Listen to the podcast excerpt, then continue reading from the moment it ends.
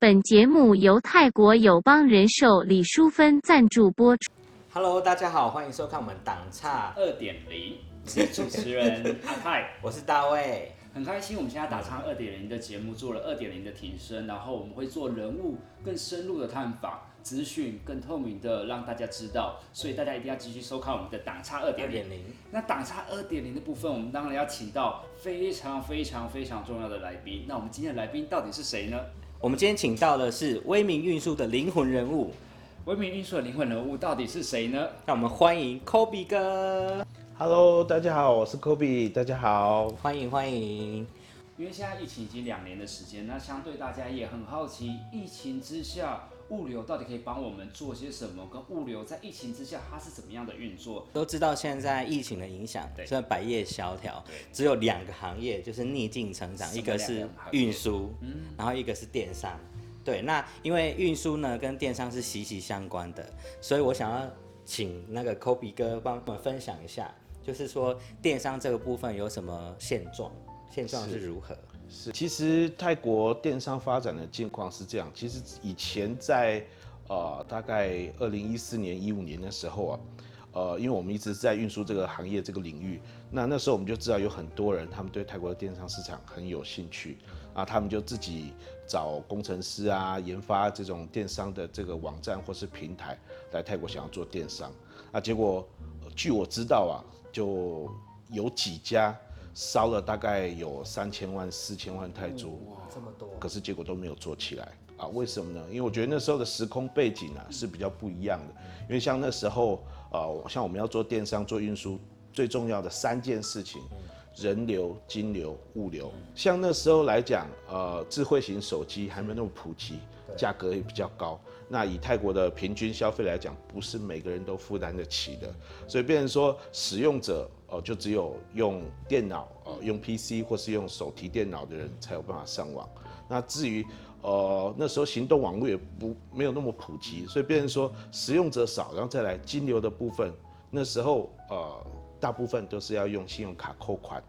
那你们大概也知道，信用卡那时候在泰国发卡不怎么多哎，真的不容易啊，审核很严格，所以没有办法信用卡付款。然后泰国的消费者也对信用卡扣款也没有什么信心，就算有信用卡，你也不敢在网络上买东西，因为怕遇到诈骗。所以像行动支付那时候也没有这么的普及，所以在金流这部分卡住。那物流那时候。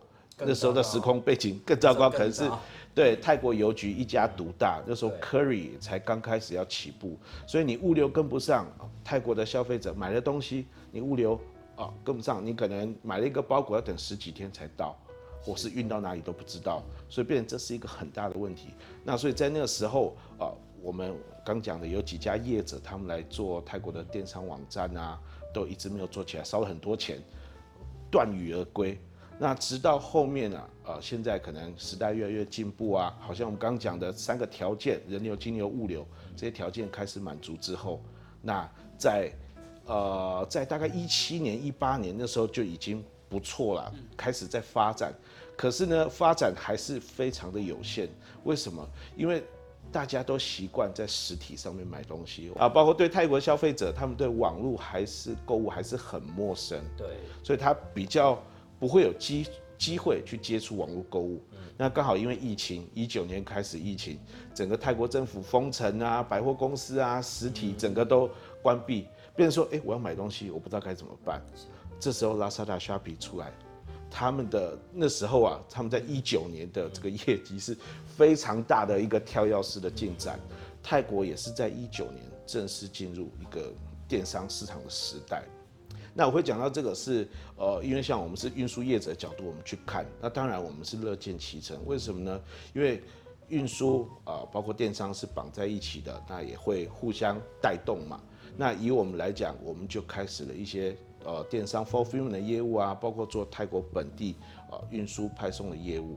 哎、阿泰，你知道吗？二零二一年、泰国的电商啊，总营业额呃五十六亿美金哎，你知那道吗？么多，超多的知道这样的资讯？那我也有听说，嗯在泰国有一个做直播达人的女生，她一个盲盒的化妆包卖十万，嗯是是是然后她十分钟卖了多少钱，你知道吗？不知道她十分钟卖了一亿泰铢。真的假的？一亿耶，我有听错吗所以？电商这样的一个蓬勃发展，到底是我们物流跟电商要怎么样做结合？是那这个部分的话，我们请 Kobe 教哥 Kobe。因为他会讲中文，他从中国阿里巴巴、淘宝就买东西来泰国卖，他也做了市场研究，说，哎、泰国有什么东西好卖？他买了之后就这样子，好像买空卖空一样，买了之后运来泰国之后上架卖。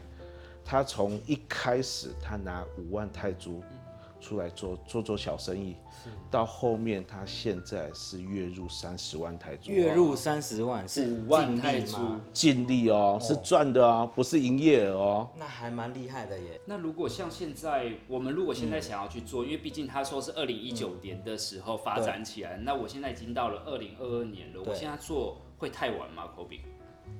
呃，其实应该是这样讲，现在入入场其实是真的有一点晚，因为为什么呢？因为疫情的关系，后来发展变成说实体通路大家都停摆嘛，那变大家都呃开始做电商，对。以前那些做实体的没办法没办法生存，然后他就开始做电商，他也在网上卖东西，所以一下子竞争者就变得很多。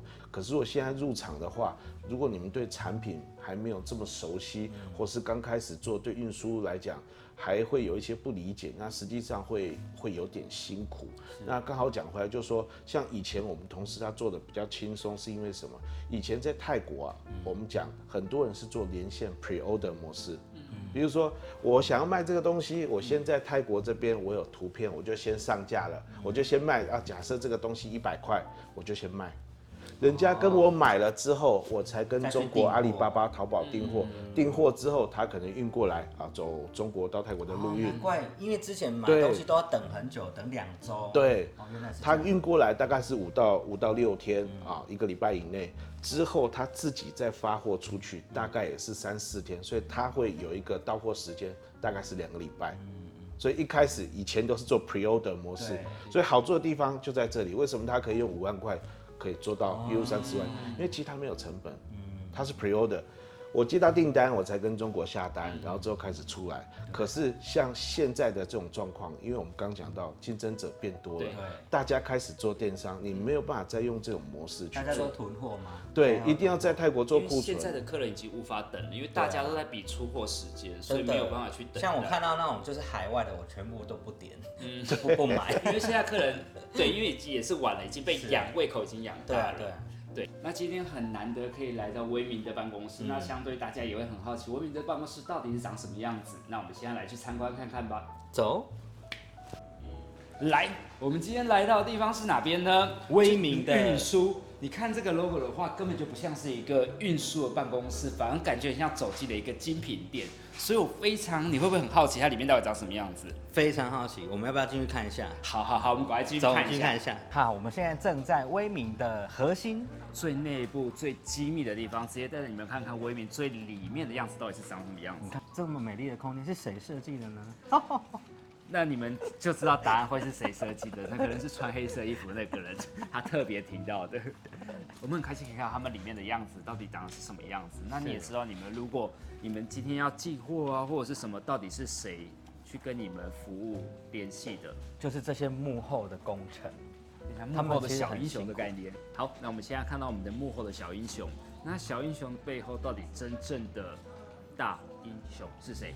那我们去走，我们去找一下吧。大英雄。那我们现在来到哪边呢？我们现在来到就是威敏的会议室。那他们 Kobe 跟现在正在开会，是不然我们过去问问看，他们现在在开怎么样的会议？走。Hello，嘿嗨各各位，你们好好，你好 Hello，请问你现在在开在开什么会？会？我们现在在开电商系统，然后还有直播系统串接的会议。那方便让我们打扰一下，一起了解一下电商刚刚？讲了很多电商的事情，但是我们很想要了解真正电商到底是什么。我们两个就厚着脸皮坐下来了。耶！欢迎你们一起参与。哎，阿泰啊，嗯，就是我们刚刚讲那么多电商，到底电商包含了什么？你知道吗？电商我自己的话，我知道泰国的电商就电子商城嘛，嗯所以就是虾皮跟拉加达。这两个我自己知道的。那带货的这种也算电商吗？也也算是也算是嘛。。对。哎、哥，我想请问一下，像我们在这边很多在地的华人，嗯如果我想要开始做这个在地的电商的话，你有什么建议吗？嗯，其实我觉得我们要先了解呃电商的范围，什么是电商？因为像好像很多的朋友，嗯他们可能认为，哎、拉萨达、虾皮才是电商，其他不是。其实就是我，我就是这样认为。因为电商的范围是比较广泛的啊，比如说你只要是在用网络的方式、线上的方式去做行销、去销售你的产品或服务，基本上它都是属于电商的范围。那你不是说只能用 Lazada、虾皮这种平台去销售，你同样可以用 Facebook 粉丝专业啊，包括用 IG，然后包括用自己独立设计的网站 Shopify 或者类似像这种方式去做行销啊，包括 Line Ad 也是一种媒介。然后我们想说，像这样子，每一个方式、每一个媒介，我们会看你想要卖的产品是什么，会去选择一个对应的一个方式。所以你刚刚讲就说，哎，到底电商是什么？这些全部都是，主要在于怎么样去销售你的产品跟服务。对。那电商是不是有分 local 跟跨境这两种啊？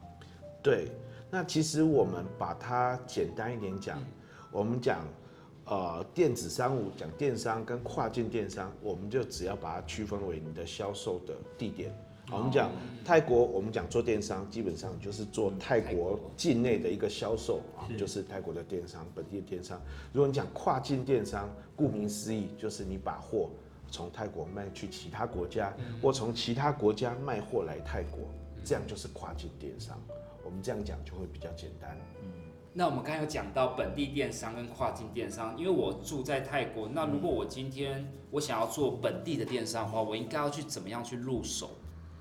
嗯，我觉得第一个你要做泰国本地的电商，你要具备一些基础的泰文能力，嗯，或是说你的朋友、你的配偶，或是你有伙伴啊，他是会泰文，因为到时候你下广告啊，包括做客服的回复。你都会需要泰文的基础，那所以如果说我们以步骤来讲，第一个你要具备泰文的基础的泰文能力，好，然后第二个你要找到适合你的产品类别，啊，不管是从中国或从呃台湾，从其他国家都好，你要先做市场调查，然后去选择一个在泰国这边比较不是那么热门、竞争不是这么激烈的产品，所以你们也要事前做功课，对。那因为像现在呃泰国电商的市场竞争比较激烈，很多中资的企业啊，他们也是用这样的方式跨境在泰国做备货，所以我会建议说，你们要用呃比较差异化的方式，或是用自己的品牌去推，会比较好推。所以对于产品啊、品牌啊这部分都要有一定的了解。泰国现在啊。比较我们讲平台来讲，比较大的就是拉萨达跟虾皮。那虾皮在呃去年已经超越拉萨达，成为第一大的。对，现在排名的话就是虾皮第一，拉萨达第二。那如果要做的话，你们可以从这两个平台入手。可是你们要做这两个平台，要有一个优势，就是你的产品啊要标准化，要够便宜。你才有办法卖出去，因为不然来讲，以我们的消费习惯，我们去电商平台买东西，我们选择一定是最低价开始排序。对对对，所以像最低价开始排序的，基本上好像我们刚讲都是中资的企业，他们很多的呃跨境物流的一个业者。他们会去中国的平台上，哎，问这些卖家，哎，你有没有兴趣做泰国的电商？如果他说有啊，我有兴趣把货卖到泰国，他就会把他们的货啊以寄卖的方式先运来泰国，之后帮他们在泰国的平台上面上架，上架之后就直接去做销售，所以变成说他们拿到的价格是一手价格，他们可能是中国的工厂，可能是中国很大的一个批发商，所以他们的价格跟以前我们同事这样，他是买零售的价格拿到泰国去做零售。所以你这样一比，所以变成说，像 Lazada、Shopee 是一个比较容易入手，可是相对竞争很激烈。你的产品一定是要么要够便宜，要么是要有特色啊，包独家要做自己的牌子，或是说在泰国没有人做这个产品，你才会好做。就是如果你想要在泰国做本地电商的话，首先我觉得最重要的就是你要有泰语的基本的知识，然后第二点，我觉得你要了解这个国家的文化，因为你必须要了解他们的消费习性跟他们的文化，你才有办法去卖一个商品。什么他们的商品怎么样叫做独特？你如果不了解这个国家的文化，你根本不知道什么叫做独特。所以呢，我觉得不管怎么样做的功课，就是要先从自己的语言跟你对这个文化国家的认识做最基本的入门款，对不对？是的，对没错。那这个是本地电商的部分。那我们刚刚讲了那么多，其实一个外国人要做泰国本地的电商，感觉好像还是有点点难度，对不对？对，其实还是会有有点辛苦，可是也要看啦。你只要找到一个好的伙伴，泰文的基础，我觉得这块是可以克服的。那包括你对产品，你要有足够认识。如果说你常常在啊中国台湾有去看一些购物网站啊什么这些，你找到好的产品，你跟他们谈代理。那我们能够帮助你们的是啊，不管你要从台湾、中国或是从其他国家都好，你们要进口这些产品，我们都可以协助你。我们可以帮你把这些产品进口之后啊，先放在我们威明的仓储，然后之后你们可以在你们的卖场，不管是你们的 Lazada、Shopee、啊 IG、Facebook 或是你们自己的网站，你们先上架。上架之后，我们有一个订单管理系统，可以直接跟你们的这个系统做串接。串接好之后，当你们接到消费者泰国消费者的订单，他会直接抛单到我们的系统里。那之后，我们的同事就会帮你拣货，按照你的包裹。A A 客户买了两 piece，B 客户买了三 piece，帮你拣货，打包成小包裹，直接帮你送给泰国的消费者。那付钱的部分，消费者也是直接付钱给你们，你们来收钱。那我们只是收取我们这边啊仓储管理后期的服务费而已。所以对你来讲，你就可以省了很多的时间，省了很多的工。这样听起来好像我什么都不用做了耶。那我想要问各位一下，就是说你们有做做从国外进到泰国的，你们有做泰国到其他地方吗？有的。那讲到这一块，刚好大卫提这个问题很好，因为像我们主要我们做快递，第一开始起家，我们也是做泰国到台湾的快递嘛。那因为疫情期间，呃，整个快递的这个变动啊，啊，空运费涨价啊，包括说很多疫情关系的变动，消费者习惯改变，那很多的一些台湾的代购业者就觉得哇，最近生意好难做，好辛苦哦，不知道该怎么办。因为泰国啊，可以卖的东西啊，基本上就食品、零食，是，然后化妆品，那现在化妆品也是比较少一点，因为。哦，泰国是比较热嘛，热带的国家，变成说它的一些护肤或是它的化妆品比较适合热带国家的人。对于台湾的女生来讲，有些时候不是完全百分之百的合适，所以说化妆品也是有限。那衣服的部分啊，也是算哦手染啊、民俗风这些衣服什么都都做不错。可是因为能做的产品就这些。所以大部分的代购业者进的东西都一样，都一样，觉得很辛苦。我买一个东西成本一百块，我卖三百块，你看到我卖三百块，你就卖两百八，你就卖两百七，他就卖两百五。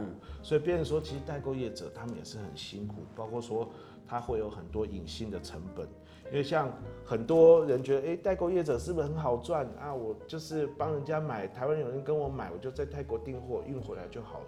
其实这只是其中的概念，它后面它还是有很多事情要做，比如说，哦，他整理的客户订单，他在泰国还要有人帮他采购，采购运回去台湾，他还有小帮手来分货。哎，这个人啊，他买了什么东西，把订单整理好，还要送去 Seven 超商取件啊，还要送什么黑猫啊，还是什么这些。其实，在台湾，他还要有一个小的仓库，还要有小帮手。对，其实这些都是他的隐性成本。甚至有时候还会寄不见，对，不知道寄去哪里。而且这个帮手还要够聪明，等他给你弄错了，你还要退件再重寄，对，很麻烦。而且现在台湾的人工啊，就是薪水不便宜了，包括说小帮手很多都是以时薪来计费的，所以你很多增加了成本。对，增加成本，再来主要是很多时候他不受控。他不想做了，他就不做了。啊，这个很麻烦。对，包括你已经接到订单了啊，你觉得他今天会来上班？不好意思，我今天要去看电影，我今天去哪里玩？他不来，哇，你就自己包货包到爆炸。那这样听起来，跨境电商也不好做。对，听起来跨境电商也不好做，因为有人的关系。对啊，成本会变很高哎。那这部分的话，做呃，泰国到台湾的跨境电商，可不可以给我什么样给我们的建议嘛？就是关于这部分。嗯因为其实我觉得像代购这一块啊，它的门槛啊，就好像刚刚讲就比较低，做起来就很辛苦。那其实我建议大家可以用一种不同的形态来做这个生意，比如说我们可以用直播的方式，像直播带货啊，像我们有一些客户他们做直播台，好像一个电视频道一样，就是专门推荐泰国的东西啊、民俗风的产品啊、衣服啊、零食啊，它就好像变成一个节目这样子。嗯，他们做的超级好的。那这个部分如果我想做的话，因为我也没有做过，我也想要做这个开头。这个像系统的部分我也不懂，然后像就是呃物流的部分啊，这个部分哥有什么建议？嗯，其实我觉得像直播啊，嗯，也没有这么困难。像大卫，你本身就很有个人的魅力，然后包括你有很多人在追踪，其实像你就很适合来做。但我就是不会，我没有系统，不懂怎么带货，对我要学习一下。好，那讲到这个，刚好我们刚刚就是在开这个会议，因为像我们现在我们的快递集运系统跟我们的订单管理系统，包括跟呃这个 Lazada、Shopee，我们是直接串接的泰国 Lazada、Shopee，然后包括我们也有跟 PC Home 去做串接，基本上我们这边都串接好。再来还有跟一个直播系统，这直播系统是台湾占有率、市占率最高的一个直播系统，叫旧降播直播系统。所以如果说基本上有在在台湾有在直播的做这个生意，或是做这个卖货的，基本上都有听过。那我们现在跟他们已经完成串接。嗯那简单讲，很简单，我们可以假设两个状况。好、诶，大卫，你去假就假的商店店铺，嗯，好，你想要做连线，对。连线代购模式。啊，这个衣服好好看，这个衣服好好看。啊，这个是 A 零一要的喊加一，嗯，哦，我们有一些朋友他们做代购，他们是不是都这样做？对。你们肯定有看过嘛，人家分享的加一。加一就是加完之后，我还一直去数，然后漏数也不对啊。对可是现在我们有这个系统就很简单，好像我们刚刚讲的状况，我们去这个假如假的店家，对不对？我们好，这个衣服 A 零一要的喊加一，好，你所有喊的单，你当直播结束，比如说直播一个小时结束，系统直接会帮你收单。哦，我都不用去算了，你不用去算会结算好了。对，收完单之后你就知道你要买多少货。哇，这么厉害啊！对，所以你你收完单之后，你直接可以跟店家买，我这个货要几件，我这个颜色要几件，所有的货你都直接可以跟他订。那有些时候他现场没有那么多现货，没关系，你收完单之后，你什么都不用做，为什么？因为就这样播的系统跟我们的系统是串接的，哦，直接连着的。你只要确认这个订单，嗯，我的系统里就仓库这边就出现啊待进仓货物，就是已经要进仓的货物了，嗯，所以当你的厂商假如讲那边送货到我仓库，我这边就会帮你清点数量。清点颜色，如果你需要验货啊，对不对版，它的花色对不对？我们甚至可以提供验货的服务。这么厉害，所以验完货之后，我们帮你上架入仓。那你这边有人跟你喊单嘛？可能有一百笔、两百笔订单，全部的这些资料都在系统里面，你不用再做任何操作，因为是直接串接好的。所以哥，我想要问一下，我只要播完之后，我不用去做这些统计，然后货你也可以帮我存，是这个意思吗？是，可是当然，你订单我们会直接管理，你们还是要有人跟客户去问他的一些地址、联系电话什么这些的后续这些你当然要确认。我们讲说，在作业方面，你们就可以简化很多。真的很少了听起来简单很多。对所以其实这样的话，做跨境的电商好像也没有那么难。对啊，如果有这个方面的协助，我觉得我也可以试试看。对，因为有他刚刚有提到是就这样播的这个平台，好像，然后跟魏明他们的后续订单管理系统重点是串接，因为我其实之前有帮就是相亲卖过东西，我觉得这个超头痛的。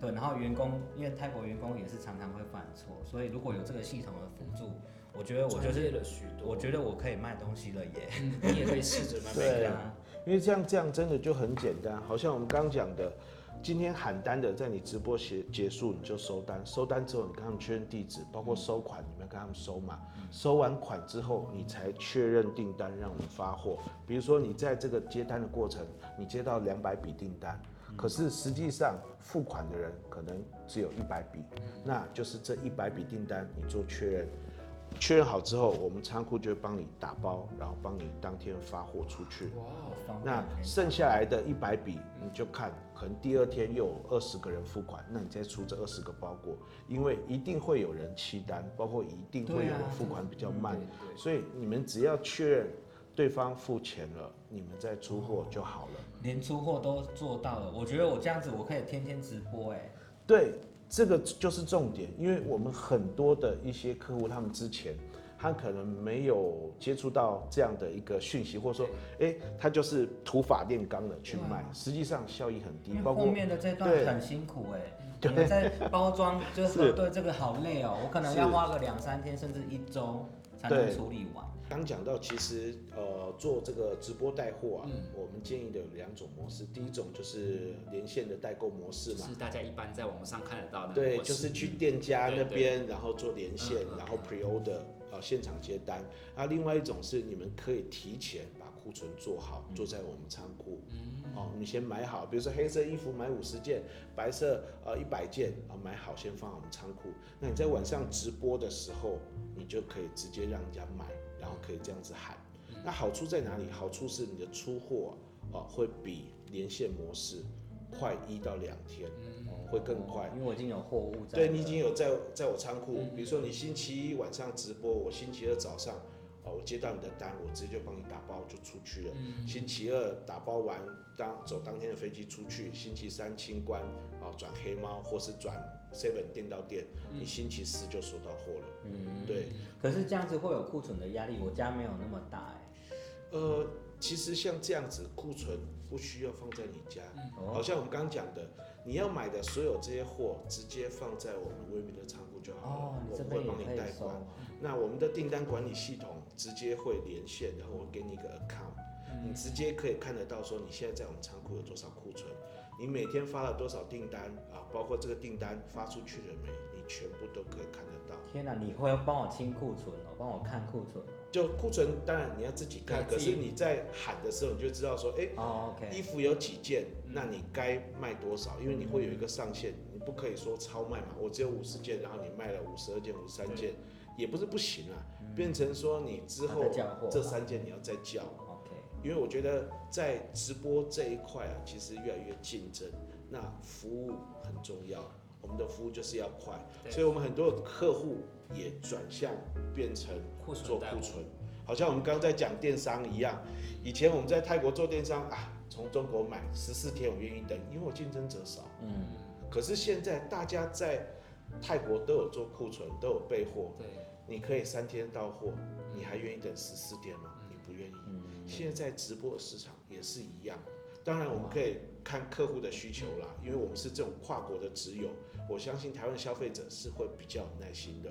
你的产品好，他们会有耐心。对，那对于客户来讲，我们的客户他就是有两种选择，你可以用直播带货模对直播带货，晚上那种直播带货模式，或是这种连线 pre order 模式都可以。哇，你弹性好大哦。是的，然后再来这样一个好处就是说，比如说我们刚讲，我们这边我们可以提供所有的后勤服务，你不需要有台湾的仓库，你不需要有台湾的小帮手，你不需要有系统，因为我们全部都有，而且我们帮你发货是直接发给你台湾的客户了，直接到客人的家了，直接到客人我不用再转一次了。不用再转，哇哦，所以这样时间又可以快两天。